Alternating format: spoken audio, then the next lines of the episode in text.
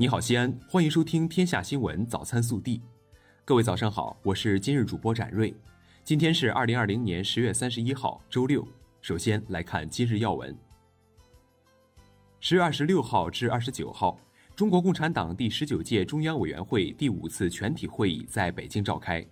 会议审议通过了中共中央关于制定国民经济和社会发展第十四个五年规划和二零三五年远景目标的建议。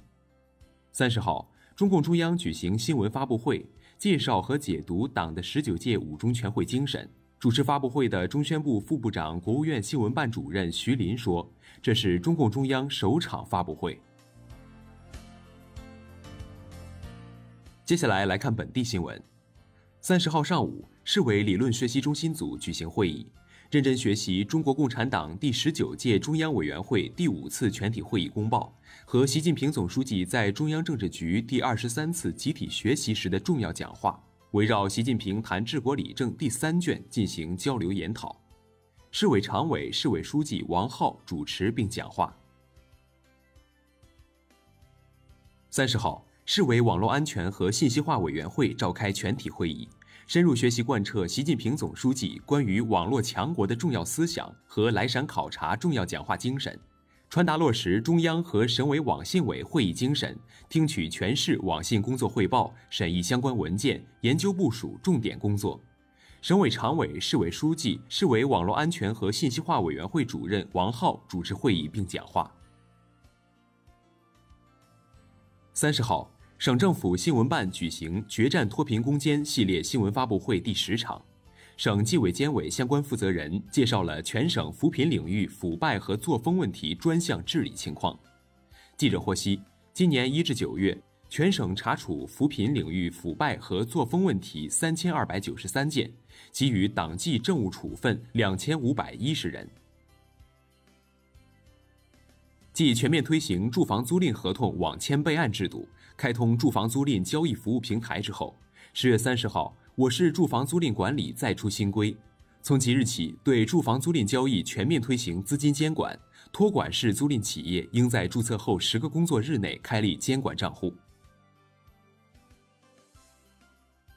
记者三十号获悉，二零二一年陕西省招录选调生工作已经启动。欢迎有志于投身陕西建设的优秀学子踊跃报名。此次招录采取学校推荐与网上报名相结合的方式，登录陕西人事考试网二零二一年陕西省招录选调生网上报名系统，注册后按照提示如实填写相关信息。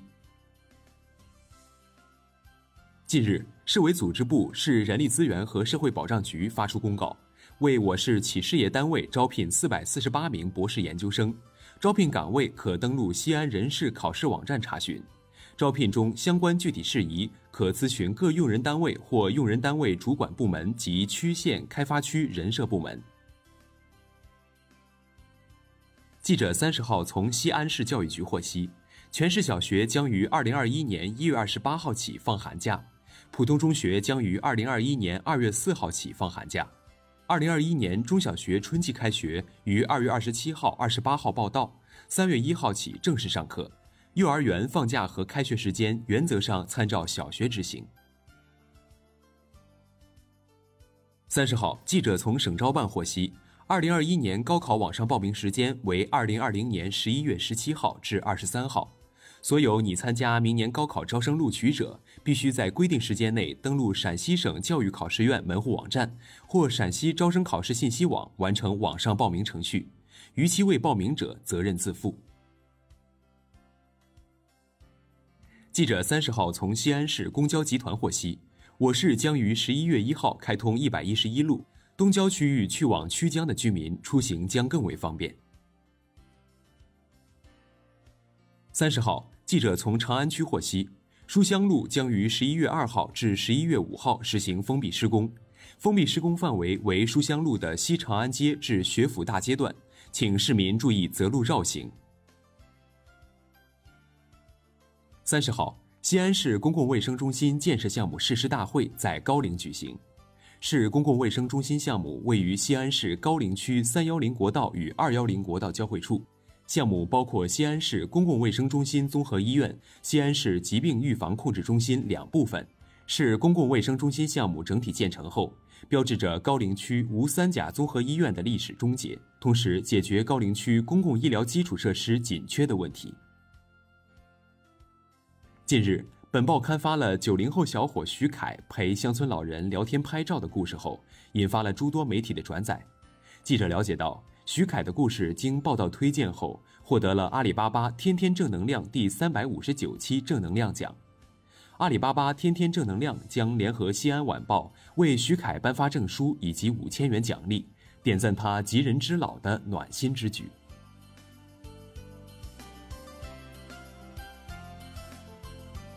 接下来来看国内新闻。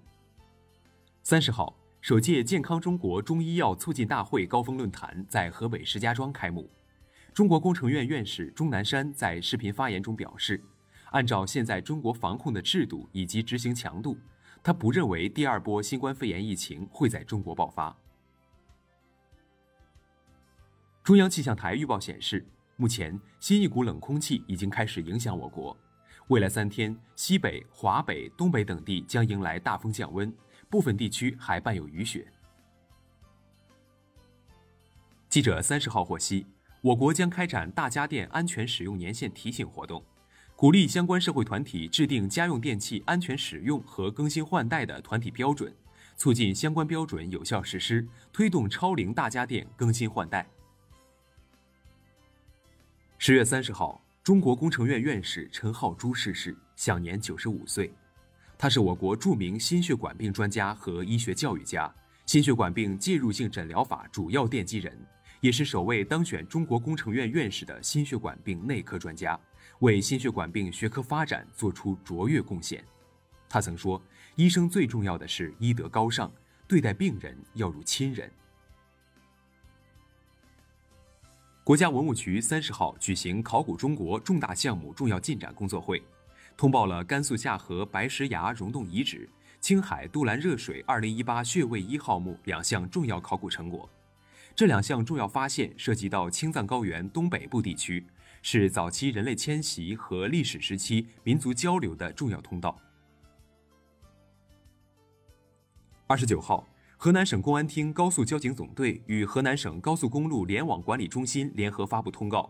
十一月五号起。河南全省高速公路每日零时至六时禁危险货运车通行，同时部分高速路段将全天禁止危险货物运输车辆通行。二十九号，深圳市第六届人大常委会第四十五次会议表决通过《深圳经济特区健康条例》。作为深圳人健康基本法，健康条例是国内首部地方性健康法规，将于明年一月一日起正式实施。实施后。深圳将对未成年人全面禁酒，而每年八月也将成为法定的深圳健康活动月。三十号，江西省高院向赔偿请求人张玉环送达了国家赔偿决定书，依法决定向赔偿请求人张玉环支付赔偿金四百九十六万零五百二十一点五元。今年八月，张玉环故意杀人再审一案改判无罪。被羁押九千七百七十八天，五十三岁的张玉环无罪归乡。近日，辽宁抚顺六岁女童遭生母及其男友虐待案引发广泛关注。经鉴定，女童伤情为一处七级伤残、两处九级伤残、一处十级伤残。三十号，当地表示将依法从重从快严惩犯罪分子。在南京鼓楼医院。每周三都会有一位耄耋老人为往来的人们弹奏钢琴。这位老人名叫沈学善，是南京大学退休教授。他退休后自学钢琴，已经在鼓楼医院做了六年的钢琴义工。他说：“医生很辛苦，病人很痛苦，我来给他们抚慰。”